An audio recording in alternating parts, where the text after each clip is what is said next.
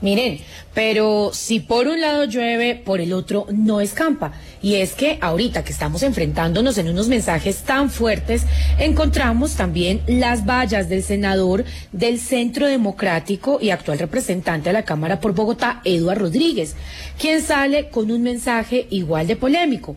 Las vallas del candidato también son claras y dicen, paremos a Petro. Muchos de sus voluntarios que están entregando resultados más que propuestas en las calles entregan volantes, comparemos a Petro, y un segundo mensaje muy fuerte que dice, revolución es saber elegir, no el vandalismo con el que salen a protestar.